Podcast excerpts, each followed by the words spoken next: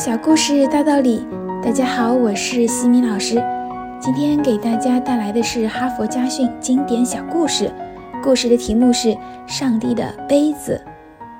进入日本帝国酒店工作的年轻人，最初都必须经过一段全方位的职业培训，然后再根据各自的不同情况被安排到不同的岗位。有个女孩。原以为自己会得到一份和她身份相符的工作，但出乎意料的是，经理却让她洗扫厕所。这个女孩是接受贵族教育长大的，在她心目中，这份工作卑贱而且低俗。第一天伸出手洗马桶时，她几乎呕吐，勉强干了两个多星期，她就再也不想在这里待下去了。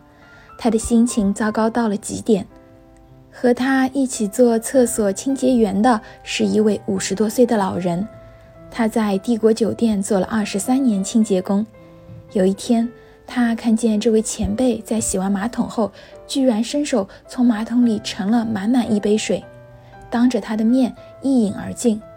他顿时目瞪口呆。那位前辈却很自豪地说：“你看。”经过我的手清洗的马桶，干净的连里面的水都可以喝下去。这位前辈的举动给了他很大的启迪。从此以后，每次洗完一只马桶，他就会想：我可以从中勺一杯水喝下去吗？培训的期限到了，当经理验收考核时。这位贵族小姐当着很多人的面，从自己洗过的马桶池里盛出一杯水，仰头喝了下去。三十七岁以前，她是日本帝国酒店的普通员工，是内里工作最出色的人。三十七岁以后，她开始步入政界，最后成为了日本内阁邮政大臣野田圣子。在很多场合，她都这样介绍自己的身份。最出色的厕所清洁工，最忠于职守的内阁大臣。哈佛箴言有一则这样的谚语：上帝给每人一个杯子，你从里面引入生活。一样的人，一样的杯子，可是我们引入的生活却千差万别。是什么造成了这样的差别？是我们对生活的不同态度。你想引入怎样的一种生活，决定权在你。而不在杯子。